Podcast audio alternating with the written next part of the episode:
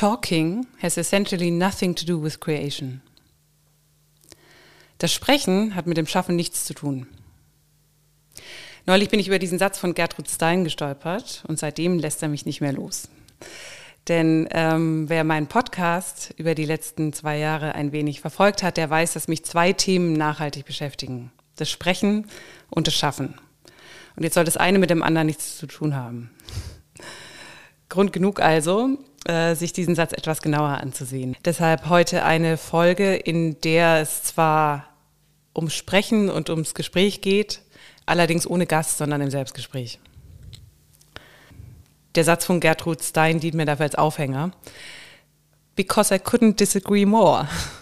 ähm, ich werde mich deshalb etwas daran abarbeiten. Ähm, ich werde ihn zunächst ähm, etwas kontextualisieren aber dann als äh, von Gertrud Stein abgelöst betrachten. Es geht also nicht darum, Gertrud Stein zu widerlegen, denn ähm, erstens liebe ich ihre Arbeit und zweitens, wer die Autorin ein bisschen kennt, der weiß, dass sie ganz gerne mal starke Sätze wie diesen in die Welt gesetzt hat und diese Sätze sich durchaus äh, widersprechen können. Was ihr absolut bewusst war und äh, was auch teilweise, glaube ich, einfach als Provokation gemeint war. Ähm, aber hier aufzuhören wäre ja langweilig. Also zu sagen, das hat Gertrud Stein vielleicht gar nicht so gemeint. Viel interessanter, jedenfalls für mich, ist, ist es dem nachzugehen, was mich an dieser Aussage eigentlich so beschäftigt. Also warum ich mich daran so störe.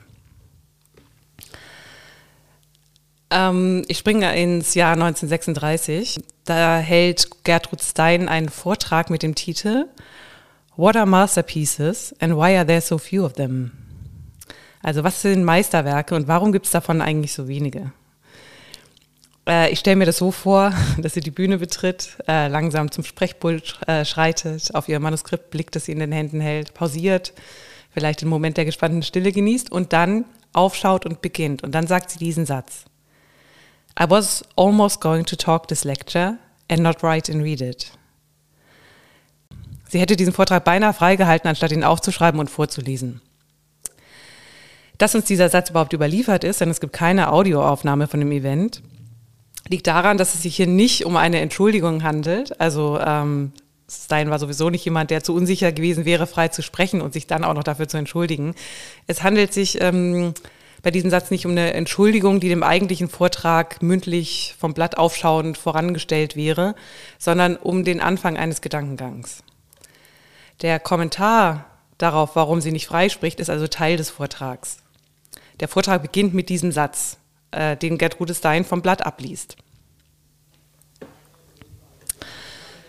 Sie hätte den Vortrag beinahe freigesprochen, nicht vorgetragen, denn was man aufschreibt, das Geschriebene, das löst sich von der Person ab, die es aufschreibt und existiert dann unabhängig von ihr in der Welt. Und die Autorin macht sich durch das Aufschreiben von Worten als Vortragende eigentlich obsolet. Denn sobald Worte niedergeschrieben sind, macht das ja theoretisch nun keinen Unterschied mehr, ob die Autorin sie vorträgt oder jemand anderes. Also warum soll sie ihren Vortrag, ihre Lecture vortragen, wenn Vortragen nur Vorlesen ist? Sie hätte also lieber gesprochen. Jedenfalls entscheidet sich Stein dagegen. Warum? Das begründet sie mit dem Thema, das sie sich vorgenommen hat, das Meisterwerk der Grund, warum sie die Lecture nicht niedergeschrieben habe und sie nicht erst im Sprechen entstehen lasse, sei folgender. Es sei unmöglich, frei über Meisterwerke zu sprechen, denn Sprechen hätte eben mit dem Schaffen nichts zu tun.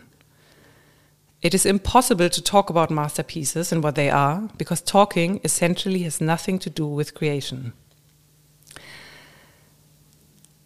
Das bedeutet allerdings nicht, glaube ich, dass Gertrud Stein das Sprechen an sich entwerten will. Im Gegenteil eigentlich. Sie sagt ähm, ein paar Zeilen weiter, I talk a lot. I like to talk. And I talk even more than that I may say I talk most of the time. And I listen a fair amount too. And as I have said, the essence of being a genius is to be able to talk and listen, to listen while talking, to listen while talking and talk while listening. Das Sprechen hat also einen hohen Stellenwert für Stein.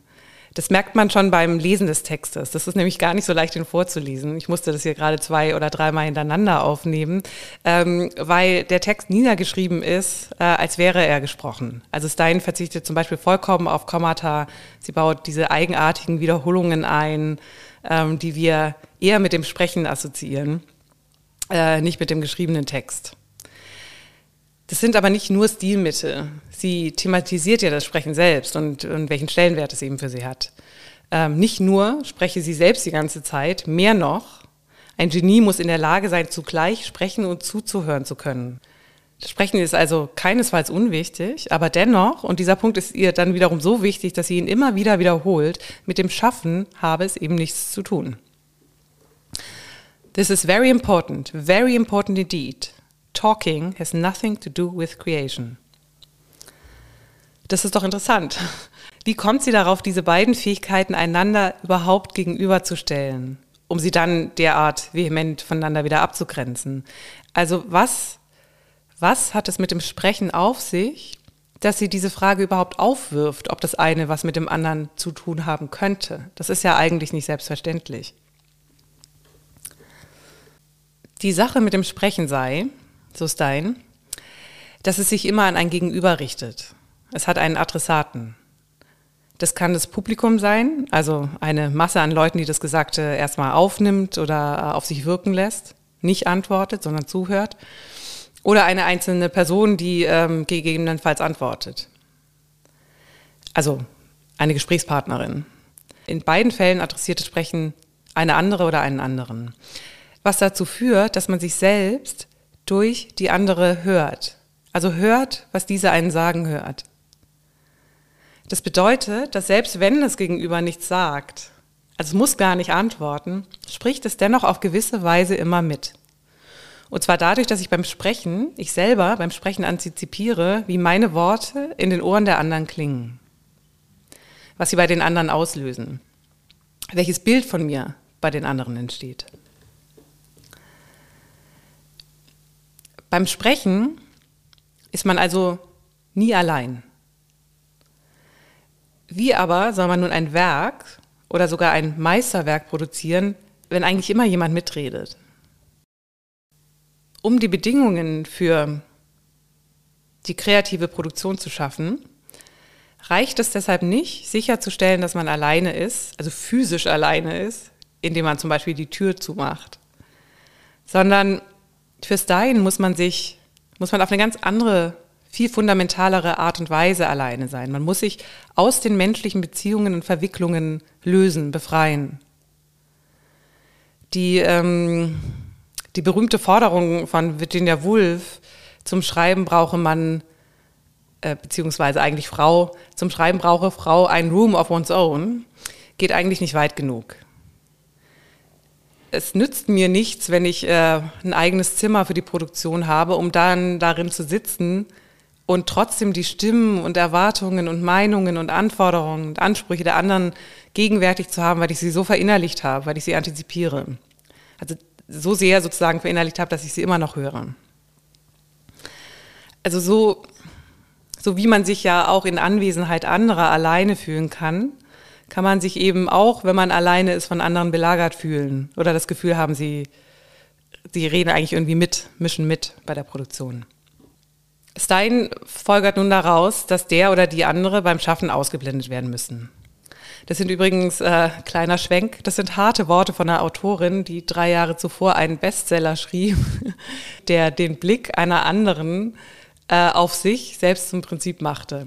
Also ich spreche von dem berühmten Buch The Autobiography of Alice B. Toklas. Alice B. Toklas war die Lebenspartnerin von Gertrude Stein und 1933 veröffentlichte Stein äh, deren Autobiografie, schrieb und veröffentlichte deren Autobiografie. Man beachte nicht die Biografie, sondern die Autobiografie. Was natürlich eine absolute Provokation ist, denn die Autobiografie für jemand anderen zu schreiben, ist eben nicht möglich. Ähm, in gewisser Weise ist der Titel aber auch wiederum richtig, denn, denn eigentlich handelt es sich um eine Art Autobiografie. Denn in dem Buch geht es eigentlich in erster Linie um Gertrud Stein, gesehen durch die Augen von Alice B. Toklas. Aber zurück zum Schaffen. Das wahre Schaffen in Steins Auffassung setzt also voraus, dass man ganz bei sich ist. Und hier spricht Stein aus eigener Erfahrung. Es geht ihr, also beim Meisterwerk denkt man jetzt vielleicht irgendwie erstmal so an den großen Wurf der Malerei, Picasso, irgendwas in die Richtung. Aber äh, Stein hatte natürlich auch eine eigene Praxis und die war das Schreiben. Und dafür gilt es auch. Ähm, sie schreibt, If I did write for myself and strangers, if I did, I would not really be writing because already then identity would take the place of entity. Identity would take the place of entity. Stein grenzt also Identity und Entity voneinander ab. Identity is recognition. You know who you are because you and others remember anything about yourself. But essentially, you are not that when you are doing anything. Für Stein ist Identität eine Relation, die erst in Bezug auf einen oder eine andere entsteht. Ich weiß, dass ich ich bin, weil mein Hund mich wiedererkennt, sagt Stein. Die andere erkennt mich wieder, auch wenn sie mich ein paar Jahre nicht gesehen hat, was mir beweist, dass ich, also meine Identität, in der Zeit bestehen kann. Dass es irgendetwas an mir gibt, was mich ausmacht, was immer wieder erkannt wird. Interessant ist hier, dass sie, finde ich, dass sie das Beispiel ihres Hundes wählt. Äh, vielleicht, um hervorzuheben, dass selbst ein anderer oder eine andere, von dem wir keine Antwort erwarten, unsere Individualität gewährleisten kann. Also, dass der Blick genügt, dass selbst der imaginierte Blick genügt. Durch den Blick der anderen und meiner eigenen Erinnerungen bin ich nicht der unmittelbaren Erfahrung der Gegenwart einfach nur ausgeliefert, sozusagen ins Jetzt geworfen, sondern ich äh, habe eine Vergangenheit und eine Zukunft. Eine Geschichte meiner selbst, eine Geschichte meiner Identität, irgendwas, was mich über die Zeit hinaus ausmacht. Und das ist, was Stein mit Identität meint. Das ist es aber auch, was dem Meisterwerk im Weg ist. Denn ein Kunstwerk, das wahre Kunstwerk, das Meisterwerk muss in ihrer Auffassung eine abgeschlossene Entität sein, ein End in itself. Sie sagt, es müsse beziehungslos und außerhalb der Zeit entstehen und fortbestehen. Ein Meisterwerk hat keinen Anfang und kein Ende, sagt Stein, deswegen End in itself. Es beweist sich also nicht in der Zeit, es ist nicht ähm, den sich wandelnden Moden ausgesetzt und bewährt sich, weil genug Leute denken, es sei ein Meisterwerk, sondern es besteht, weil es eigentlich außerhalb der Zeit entsteht. Sie sagt des Weiteren, es entstehe nicht aus Notwendigkeit, ist also keiner Kausalrelation unterworfen. Es muss nicht so und nicht anders sein, für alle gelten. Denn das wiederum wäre ja einfach nur allgemein und somit banal. The masterpiece has nothing to do with human nature or with identity. It has to do with the human mind and the entity that is with a thing in itself and not in relation. The moment it is in relation, it is common knowledge and anybody can feel it and know it and it is not a masterpiece. Das sind natürlich große Worte. Mm, es bleibt noch zu fragen, wie man nun ein Meisterwerk erkennt. Also woher weiß man als in der Zeit gefangene und in Relationen verstrickte Identität, wann man es mit einer Entität zu tun hat, einem Thing in itself? Hier greift äh, Stein dann, wie so viele andere auch, auf eine quasi mystische Begründung zurück. Everyone in a curious way sooner or later does feel the reality of a masterpiece. Feel the reality of a masterpiece. Also eigentlich sagt Stein, man wisse es dann schon. Es ist eigentlich, ähm, als würde sie sagen, you know it when you see it. Es handelt sich also um eine, beim Meisterwerk um eine schwer zu benennende Selbstevidenz, eben dieses End in itself, das aber nicht einfach eine schnöde Notwendigkeit ist, äh, so sein muss und nicht anders, also Ursache und Wirkung, sondern es muss was und das ist interessant und auch ein bisschen verwirrend, es muss was mit Möglichkeit zu tun haben. Äh, Stein spricht von Possibility anstelle von Necessity. Possibility, Möglichkeit. Ich habe eigentlich den Verdacht, dass was sie eigentlich meint oder hier umschreiben zu, äh, zu umschreiben versucht, eher mit einer Unmöglichkeit zu tun hat. Aber, aber dazu später mehr. Ich komme darauf nochmal zurück. Erstmal würde ich gerne etwas näher auf die Aussage Steins eingehen, dass Sprechen habe mit dem Schaffen nichts zu tun. Denn hier lassen sich zwei verbreitete Annahmen ablesen, was das kreative Schaffen auf der einen, aber auch das Sprechen auf der anderen Seite angeht. Die erste Annahme wäre, dass das Schaffen, das künstlerische Schaffen, auf ein Meisterwerk abzielt. Oder zunächst erstmal auf ein Werk abzielt und dann idealerweise natürlich auf das Meisterwerk. Die zweite Annahme ist, dass das Dialogische ein Diskurs des Verstehens ist. Diese beiden Annahmen sind nach wie vor weit verbreitet. Kunst, das künstlerische Schaffen zielt auf das Werk. Wir produzieren, wir bringen etwas hervor, setzen etwas in die Welt, das sich dann von uns ablöst und ähm, in der Welt zirkuliert, gerne auch im Markt zirkuliert, ausgestellt wird, ähm, in Katalogen abgebildet wird. Das ist ja nach wie vor die gängige Auffassung von Kunst und Kunstproduktion. Ähm, so wie die Rede von Gertrud Stein nun abgelöst von ihr in, ihrer, in der Welt zirkuliert, dass sie sie eben doch aufgeschrieben hat.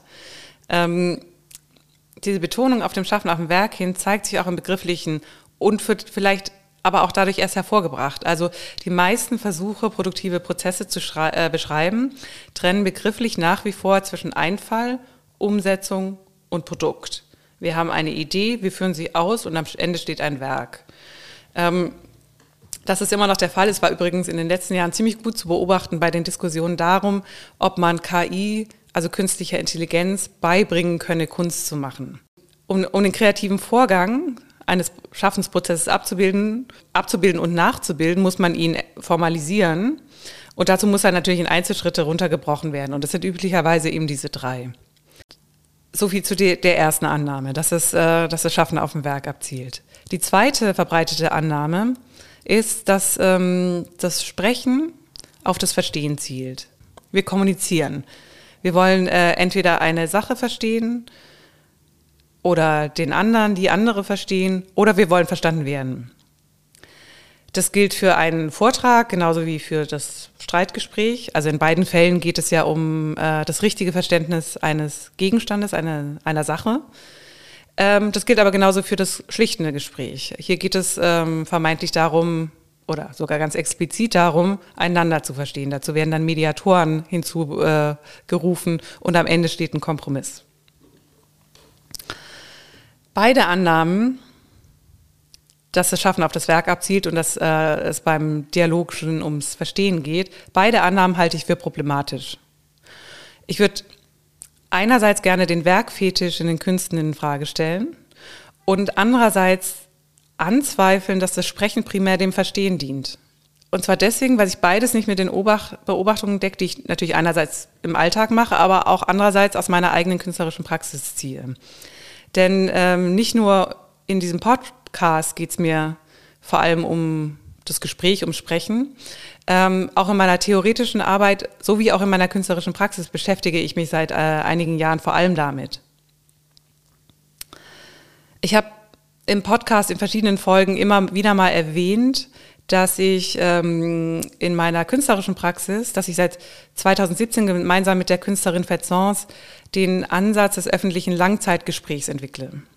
Und heute will ich ein bisschen mehr darüber sprechen und erklären, welche Erkenntnisse ich aus dieser Arbeit gezogen habe und warum ich nicht zuletzt durch diese Beobachtungen und Erkenntnisse meine, dass Gertrud Steins Aussage problematisch ist, dass sie nicht stimmt. Fett und ich haben verschiedene private und öffentliche Gespräche in unterschiedlichen Längen und Formaten geführt. Also viele auch ähm, öffentlich. Seit vorletztem Jahr arbeiten wir ähm, aber an und mit dem Gespräch als Performance. Also nicht einfach ein äh, ähm, öffentliches Gespräch, sondern das Gespräch wirklich als Performance verstanden. Und den Begriff Performance wählen wir bewusst, also bewusst auch den englischen Begriff, weil dieser Begriff doppeldeutig ist. Also einerseits ist mit der Performance die Aufführung benannt, also im Sinne der Theaterperformance zum Beispiel. Andererseits aber auch die Ausführung selbst. Performen heißt ja auch vollziehen, ausüben, agieren. Der Begriff ist deswegen eigentlich ziemlich interessant, denn er meint also beides. Also Aufführung und Ausführung. Produkt und Prozess fallen in eins.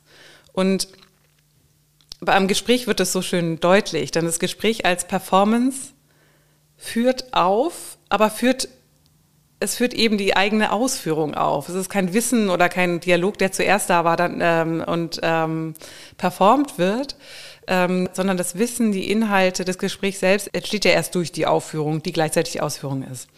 Also Form und Inhalt sind nicht mehr so klar zu unterscheiden, sondern werden, und deswegen interessiert uns das natürlich auch, durch dieses Format selbst in Unruhe versetzt. Das erste Gespräch als Performance, das wir dann auch so nennen würden, ähm, führten wir im Rahmen der Ausstellung Love Letter Stories of Distant Proximities in der Galerie Horse and Pony in Berlin und zwar im Oktober 2020.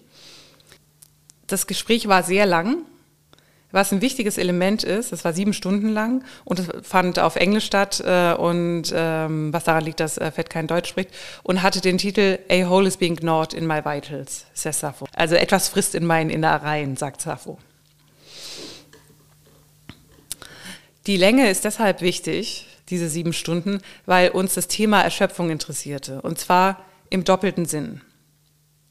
Also einerseits ging es uns um die körperliche Erschöpfung, die sich durch die Länge der Veranstaltung, so viel war uns klar, zwangsläufig einstellen würde. Also es ist ja klar, dass wenn man sieben Stunden ähm, vor Publikum ununterbrochen spricht, dass das körperlich was mit einem macht.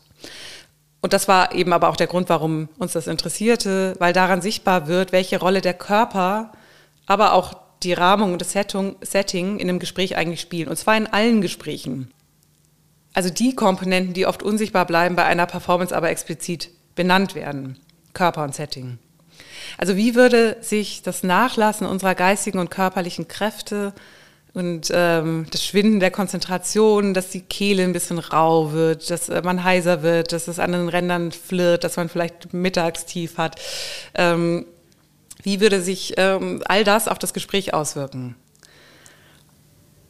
Das ist also die eine Seite der Erschöpfung. Die andererseits interessierte uns aber auch die andere Bedeutung des Begriffs, eben Erschöpfen im Sinne von Ausschöpfen, Aufzehren, Verbrauchen aufbrauchen. Also erschöpft sich Sprache irgendwann. Würde sich nach einigen Stunden äh, des ununterbrochenen Sprechens bei uns das Gefühl einstellen, jetzt haben wir aber auch wirklich alles gesagt.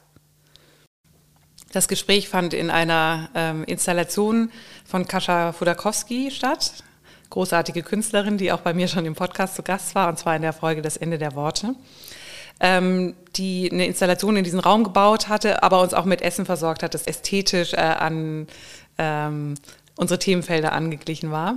Man muss noch dazu sagen, dass es der erste Corona-Winter war, weshalb der Zugang für das Publikum reguliert war. Also es durften sich durch die Hygienemaßnahmen jeweils nur zehn BesucherInnen gleichzeitig in den Räumen aufhalten und damit genug Leute das am Tag sehen können, wurde die Aufenthaltszeit pro Person auf 45 Minuten beschränkt. Um das ähm, durchzuführen und zu kontrollieren. Aber ähm, natürlich wurde das dann Teil der Performance, bekam äh, jede Besucherin äh, beim Betreten der Ausstellung so ein Pieper ausgehändigt, also das äh, so ein bisschen wie so ein Essenspieper, wenn man Essen äh, bestellt und dann wird man aufgerufen. Äh, und dieser Pieper, der ging dann nach 45 Minuten los und das hieß dann, wenn, der, wenn das klingelte, dass man den Raum verlassen musste. Es war also ein ähm, reges Kommen und Gehen. Durch diese Setzung die ja eigentlich äh, durch die äußeren Bedingungen gegeben, also kreativ geschaffen werden musste. Äh, aber durch dieses äh, enge Zeitfenster von 45 Minuten war es niemandem möglich, das ganze Gespräch zu hören und zu sehen. Also das Publikum kam immer in einem schon laufenden Gespräch an und musste sich dann da, äh, darin zurechtfinden und es dann wieder verlassen und wusste, das Gespräch geht weiter. Ein bisschen ist es ja auch, wie wir Sprache überhaupt erlernen. Also wir werden in die Sprache geboren, die schon vor uns existiert wir erlernen, also wir müssen uns darin zurechtfinden und äh, irgendwann äh, verlassen wir äh, die Sprache wieder und die hört aber mit uns nicht auf. Jetzt durch diesen Effekt ähm, oder diese Einschränkung des, ähm, der BesucherInnen stellte sich bei einigen, das wurde uns später dann berichtet und das fanden wir sehr interessant, ein Gefühl ein, das man wohl als FOMO, also als Fear of Missing Out bezeichnen könnte. Also viele sagten, sie hätten eigentlich gerne alles gesehen, das ganze Gespräch dem ganzen Gespräch beigewohnt. äh, unfreiwillig ist hier ein Element ähm, entstanden, und zwar das Element des Entzugs. Mm, und das interessierte uns sehr, weil der Entzug was mit dem Begehren zu tun hat oder mit dem Begehren spielt. Und im Gespräch selbst äh, kamen wir immer wieder auf das Begehren zu sprechen. Also das Begehren, etwas sehen zu wollen, hören zu wollen, haben zu wollen, ähm, etwas ownen zu wollen, das sich einem aber immer wieder entzieht. Und wenn ich von Begehren spreche, dann meine ich damit diesen, äh, dann meine ich damit den psychoanalytischen Begriff, der ja vor allem in der Theorie von Jacques Lacan eine sehr wichtige Rolle spielt. Also das Begehren in seiner Auffassung ist angetrieben von einem Mangel. Es fehlt einem etwas. Und ich sage deswegen angetrieben, weil das Begehren eigentlich eine Bewegung ist. Ähm, man begehrt immer was, das einem fehlt, aber man kann es eben nicht stillen. Es bleibt einem immer etwas entzogen.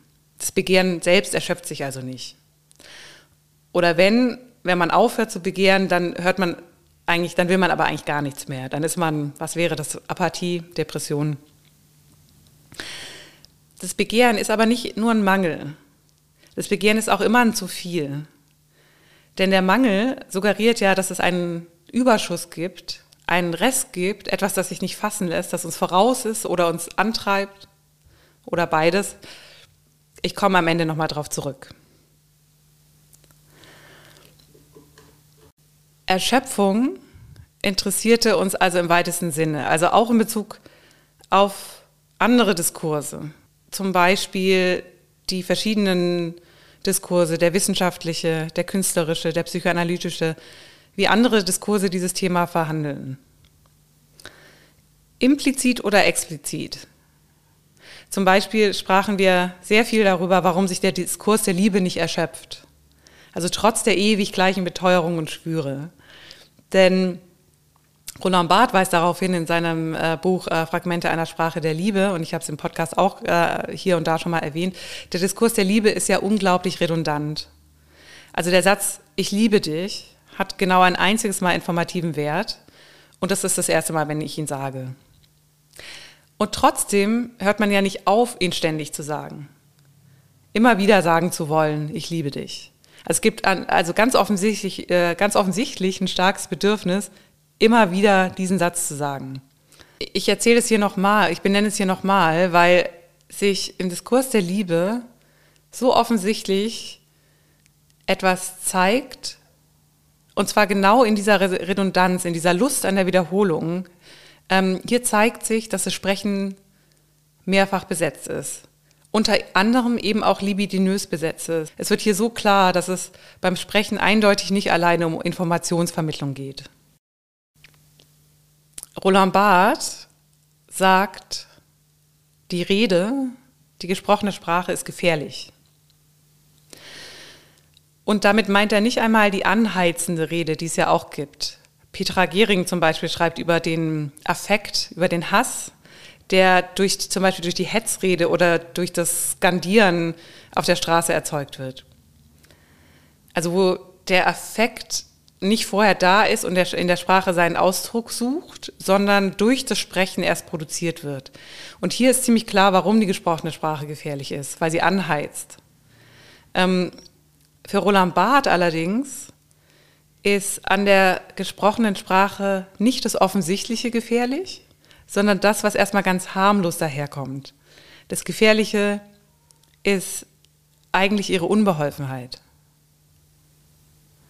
Denn die gesprochene Sprache ist ja alles andere als klar.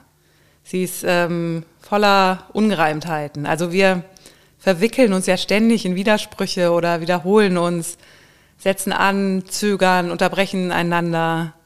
Wir produzieren merkwürdige Laute und Sprachfetzen wie Ä und M. Aber füllen auch immer die, die Lücken und Pausen mit redundanten, eigentlich nichtssagenden Wort, Füllwörtern und Floskeln, also wie aha oder sie an oder sozusagen gewissermaßen, interessanterweise, sowas kann sich auch durchaus mal zu einem Tick entwickeln. Die gesprochene Sprache ist also voller Schlaufen und Redundanzen und voll von eigentlich Überflüssigen. In diesem Überflüssigen, in diesem Überfluss, diesem zu viel, zeigt sich aber auch gleichzeitig der Mangel, Also hier haben wir wieder diese Doppelfigur von zu viel und zu wenig, von Mangel und äh, Überschuss.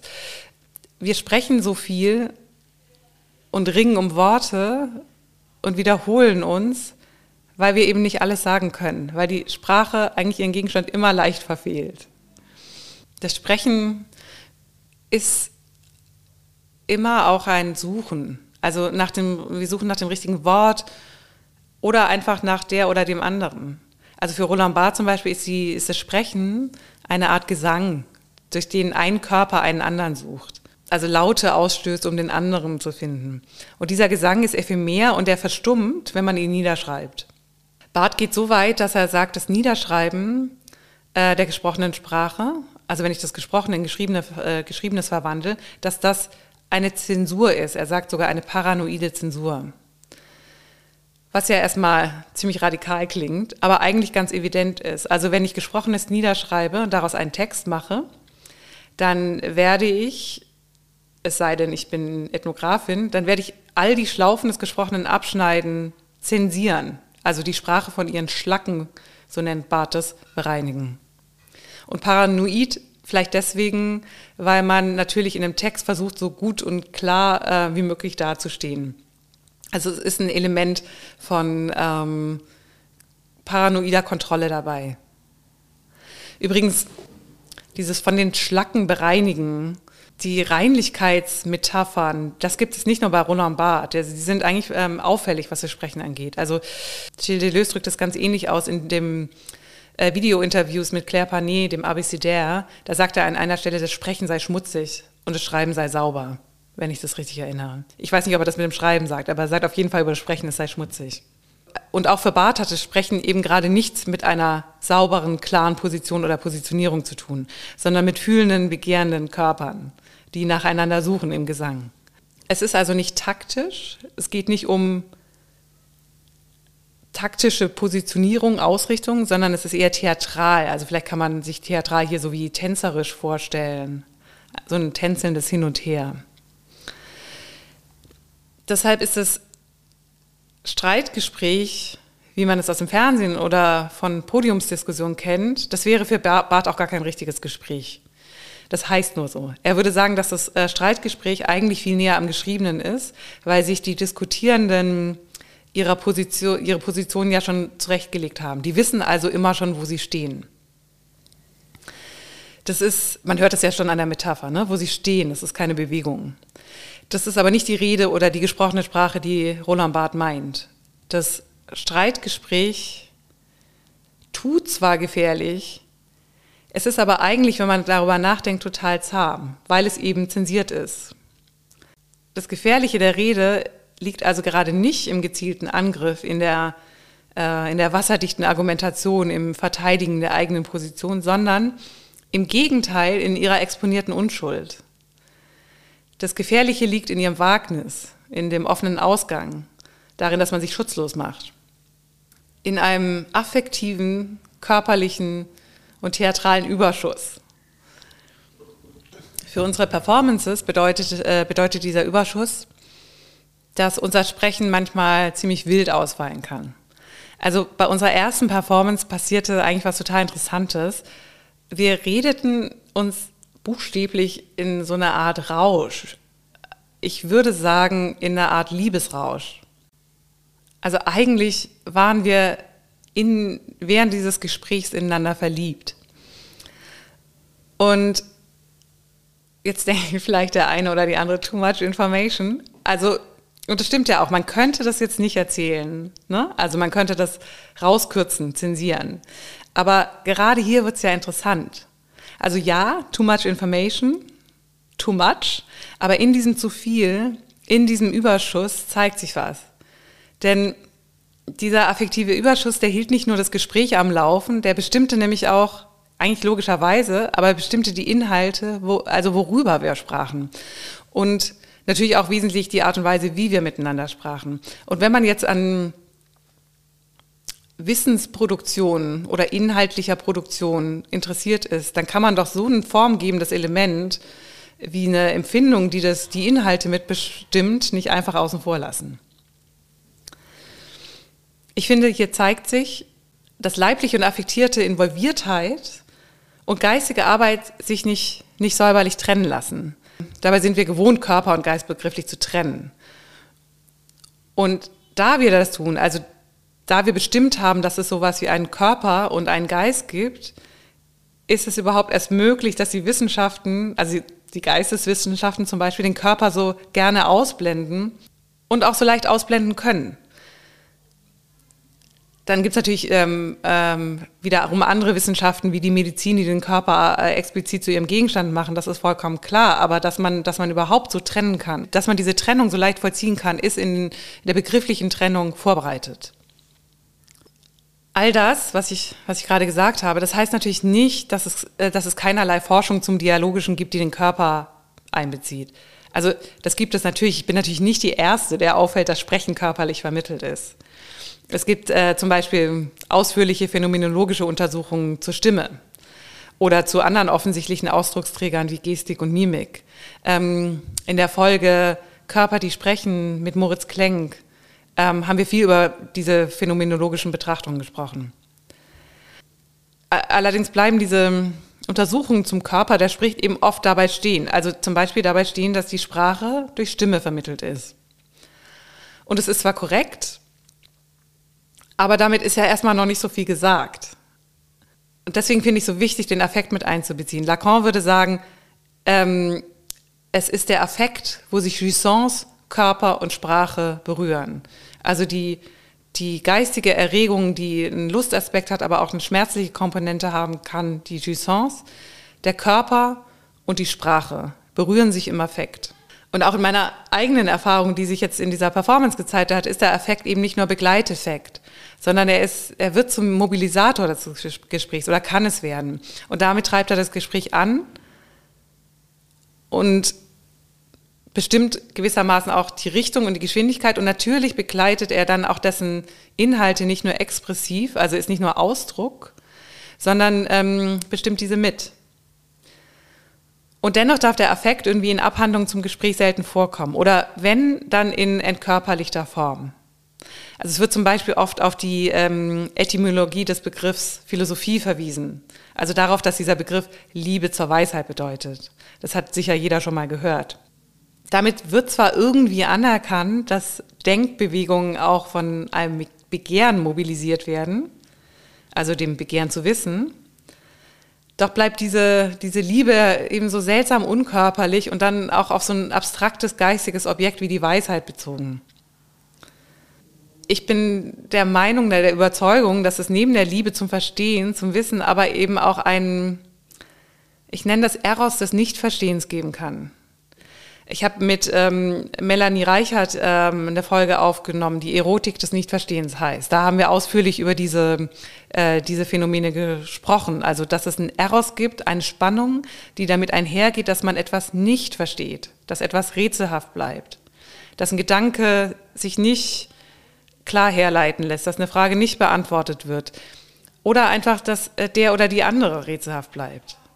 Und dieser Eros macht sich eben nicht nur als geistige Erregung bemerkbar, sondern manifestiert sich in jedem Gespräch auch sinnlich körperlich. Also das Herz klopft vor Aufregung oder man sucht gestikulierend mit den Händen nach Worten, man schwitzt, man unterbricht vor Ungeduld, man fühlt sich energetisiert, beflügelt. Oder eben schlimmerweise gibt es ja auch das Gegenteil. Also man wird unglaublich müde.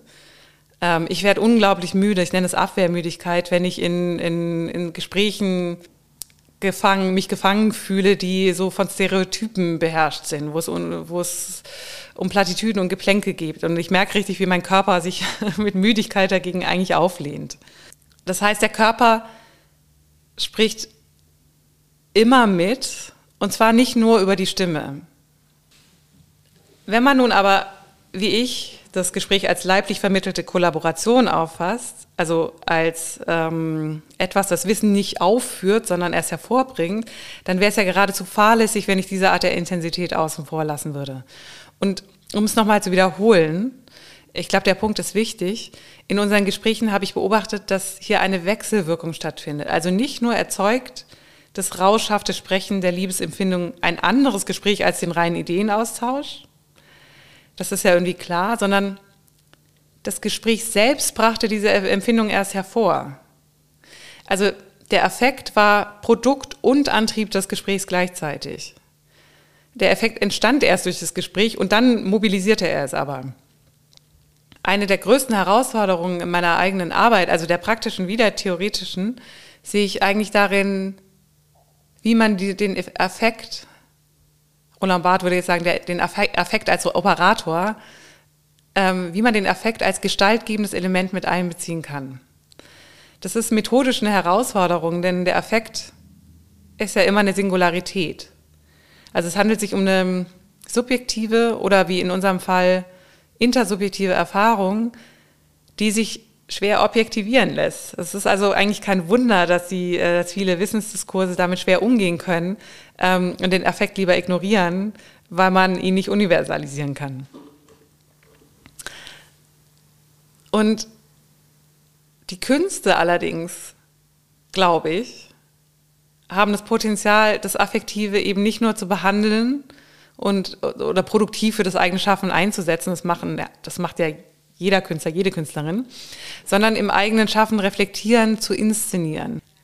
Das muss nicht zwangsläufig in der Form des Gesprächs passieren. Was ich sagen will, ist, dass der kreative Prozess, ob jemand anders gerade anwesend ist oder nicht, ähm, immer eine Art Gespräch ist.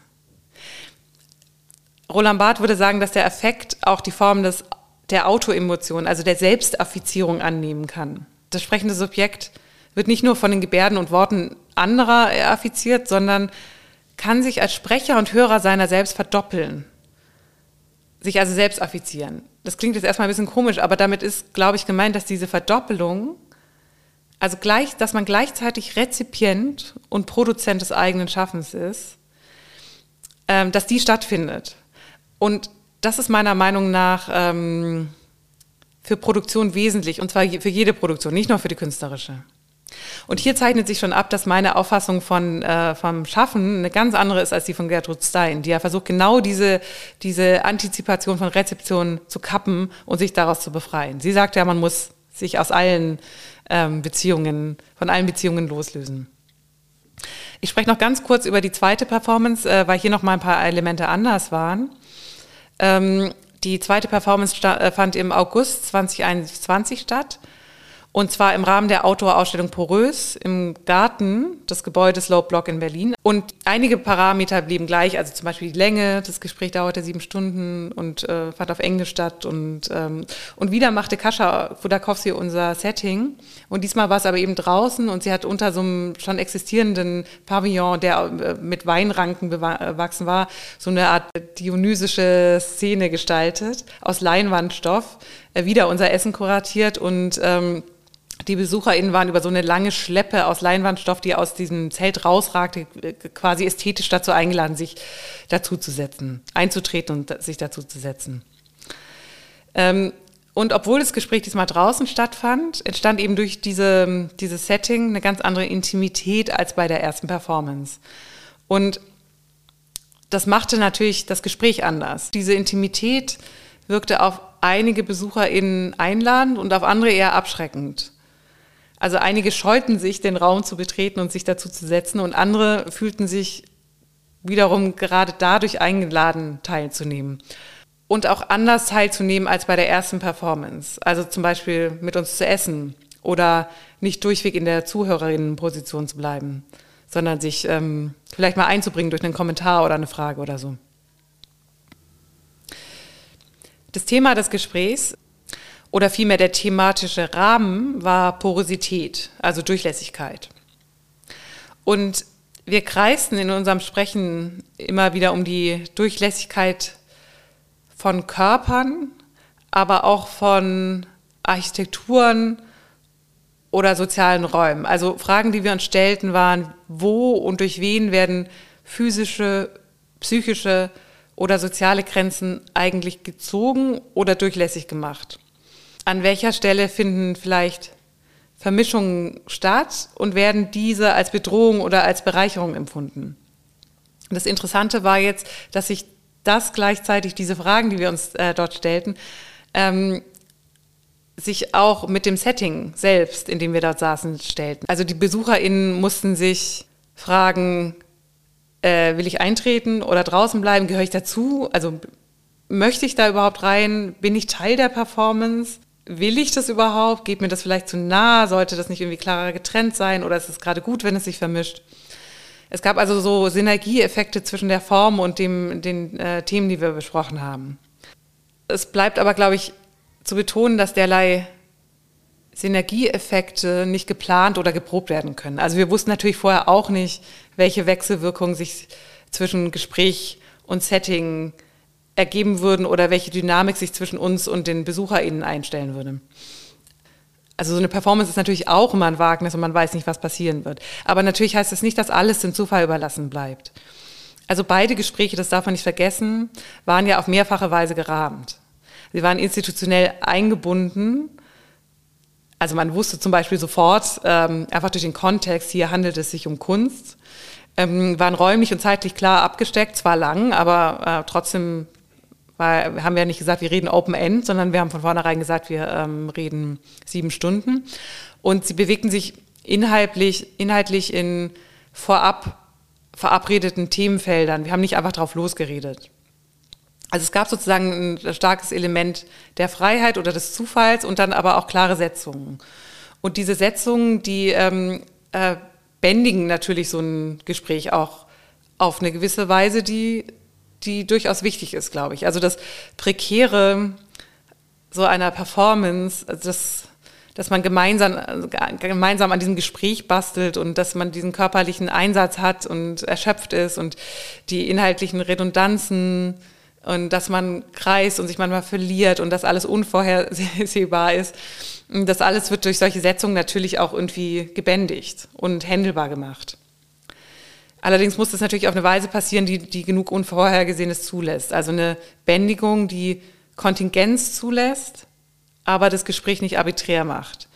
Ähm, an anderer Stelle habe ich ja schon mal darauf hingewiesen, dass ähm, obwohl die Begriffe Kontingent und arbiträr oft synonym verwendet werden, also um das Element des Zufalls zu benennen, ich gerne unterscheiden möchte zwischen Kontingent und arbiträr. Denn Kontingenz im Sinne des Einfalls, also auch des Einfalls von etwas Neuem, ist ja für die künstlerische Produktion wesentlich. Ähm, sonst würde man immer wieder das Gleiche produzieren. Allerdings muss dieses Neue eben auch als bedeutsam erkannt und auf sinnvolle Weise in einen, einen ja immer schon existierenden Kontext und eine Werkgeschichte eingefügt werden. Also ich will sagen, dass die Künstler es ja immer damit zu tun haben, dem Zufall einerseits Raum zu geben und ihm andererseits ganz klar seinen Platz zuzuweisen. Das ist sozusagen das Verhältnis von Rahmung und äh, Unvorhersehbarkeit.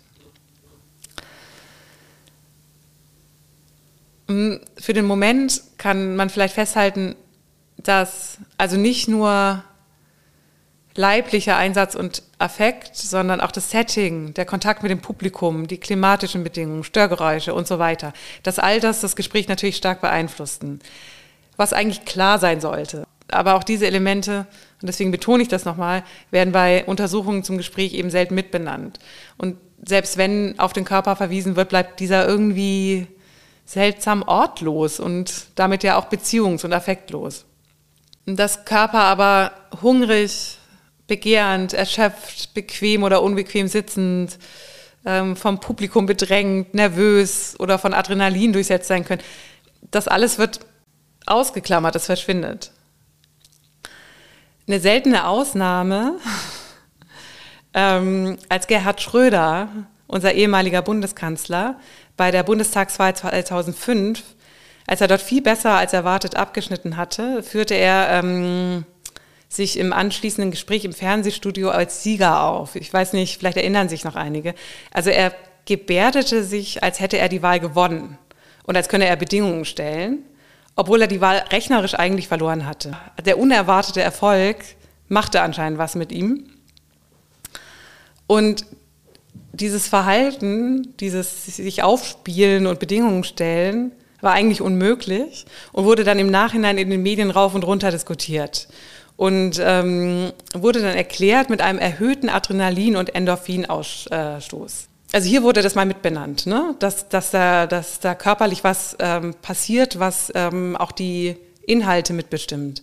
Und dann gab es im Anschluss so ein paar informative Artikel über Adrenalin, aber das blieb dann auch dabei bei dieser medizinischen Analyse und dieses Runterbrechens äh, des Effekts auf einen äh, Botenstoff. Dieser, diese Situation, in der sich äh, Gerhard Schröder da befand, das war natürlich so ein typisches Politiker in Streitgespräch. Es ist ja vielleicht schon klar geworden, dass ich von dem Streitgespräch nicht viel halte. Dass ich der Auffassung bin, dass es nur gefährlich tut, sich als gefährlich aufspielt. Also, dass ich, dass das wahre Wagnis, und da bin ich eben ganz bei Roland Barth, meiner Meinung nach in der Prekarität, also in der, in der affirmativen Unschuld des Gesprächs liegt.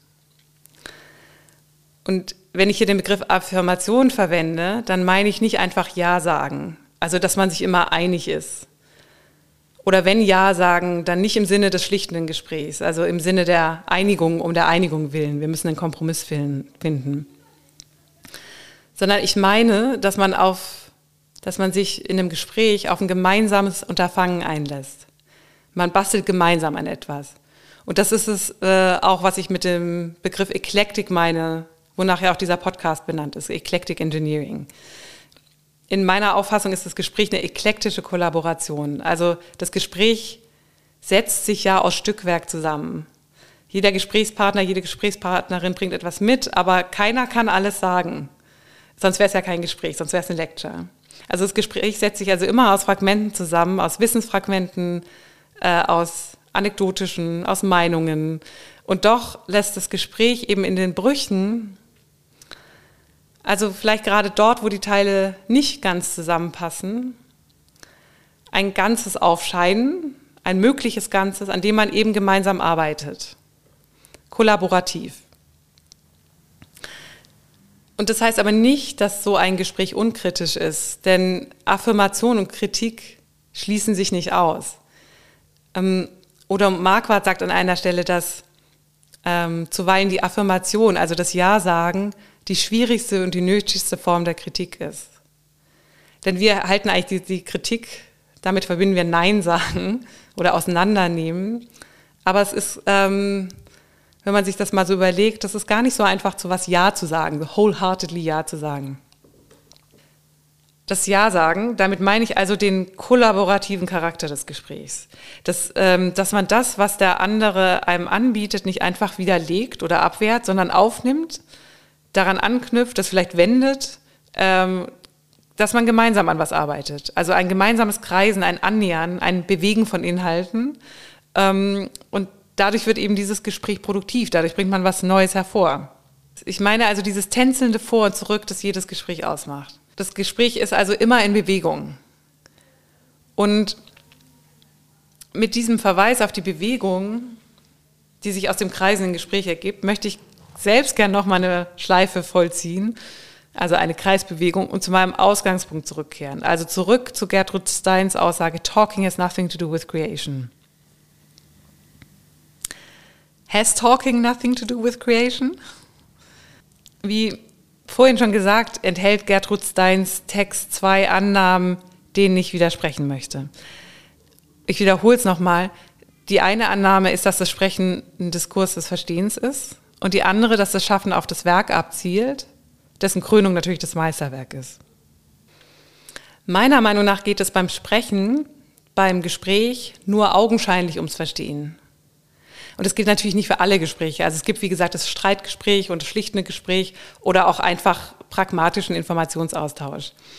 Aber das Gespräch, das ich meine, also das produktive Gespräch, das Gespräch als Kollaboration, als eklektische Kollaboration, die körperlich vermittelt ist.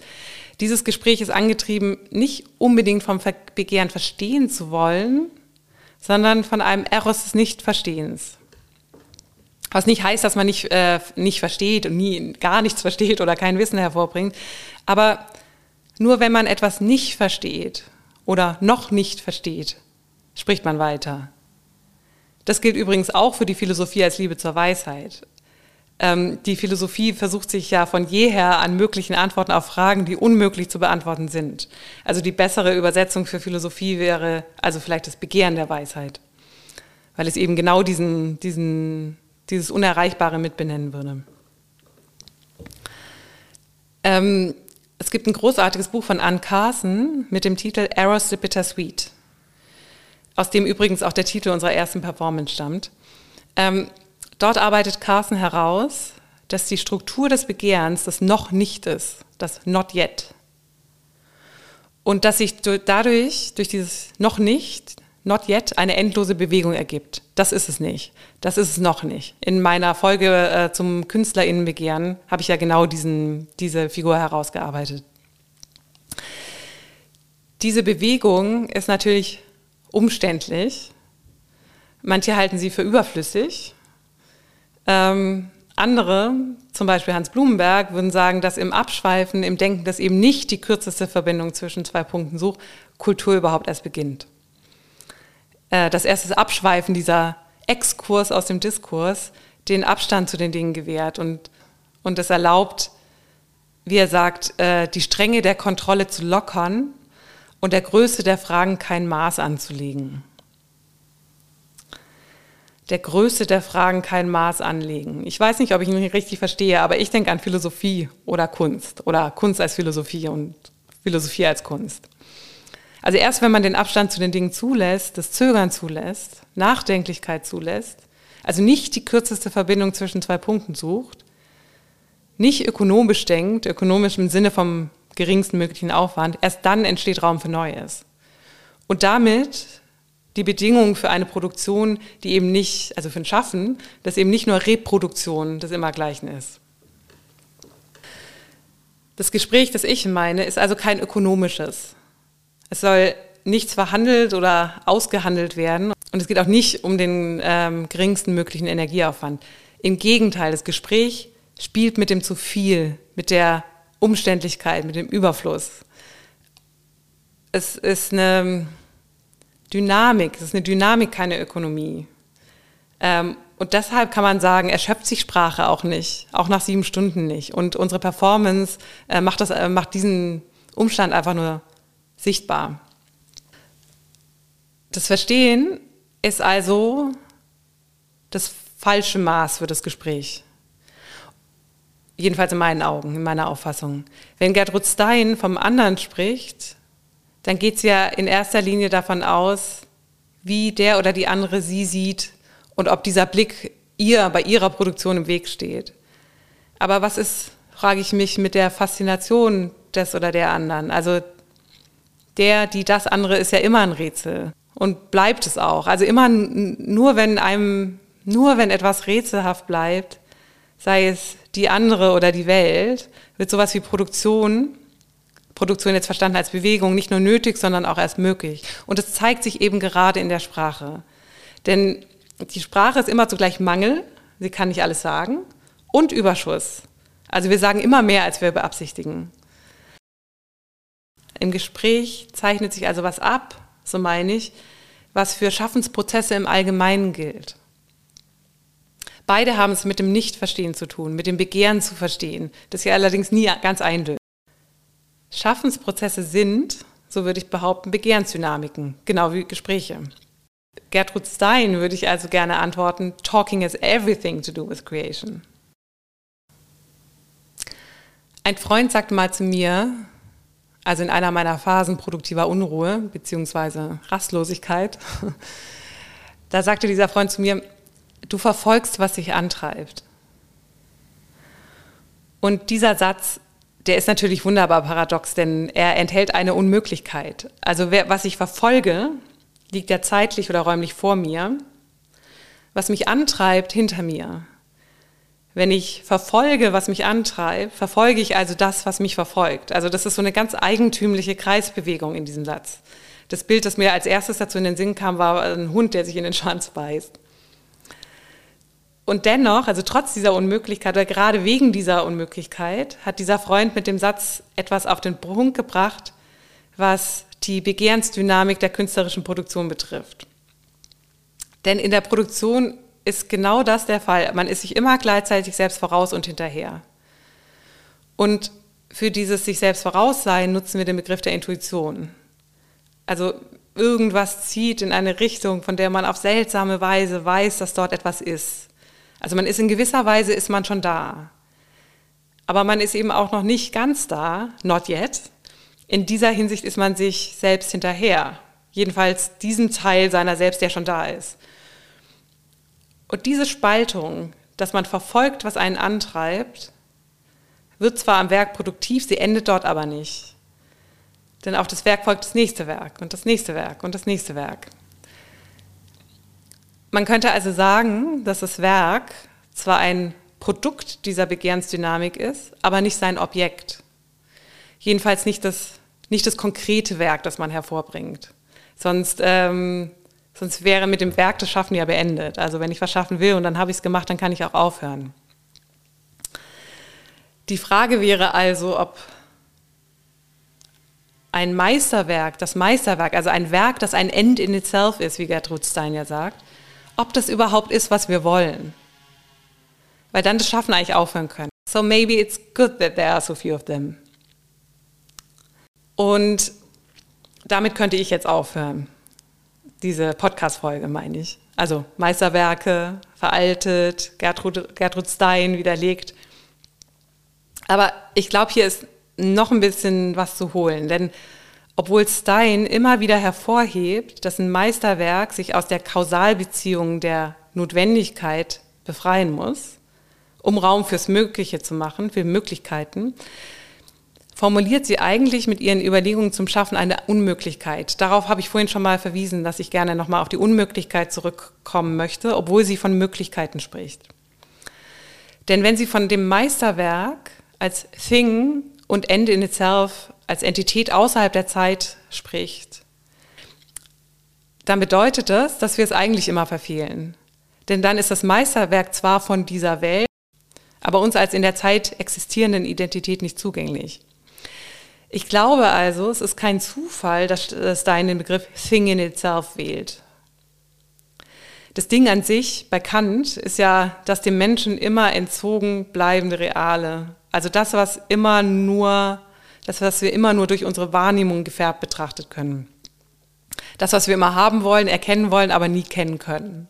Es bleibt also ein uns entzogenes Objekt.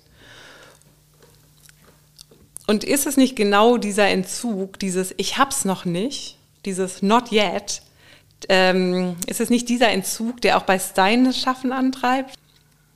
Ich glaube nämlich, das Meisterwerk wäre dann ein phantasmatisches Objekt. Also ein unmögliches Objekt, ein Objekt, das wir verfolgen und das uns antreibt. Das, ähm, in lakanianischer Terminologie wäre es das Objekt A, das Objekt klein a. Und dieses ähm, Objekt klein a heißt in Lacan Seminar 7 zum Beispiel noch das Ding. Also hier sind wir wieder, wieder in der Nähe vom Thing in itself, vom Ding an sich. Kunst heißt es dort weiter, also im Seminar 7 von Lacan, Kunst ist der Versuch, das Objekt zur Würde des Dings zu erheben. Was nie ganz gelingt, weshalb wir ja auch nicht aufhören, es zu versuchen. Weshalb Gertrud Stein nicht aufgehört hat, es zu versuchen. Gott sei Dank, sonst gäbe es all diese wunderbaren Texte und Sätze nicht, an denen man sich nie satt lesen, äh, aber immer wieder die Zähne ausbeißen kann. Denn ich habe das Gefühl, dass ich mit diesen Satz oder diesem ganzen Text eigentlich noch lange nicht fertig bin. Noch nicht. Not yet.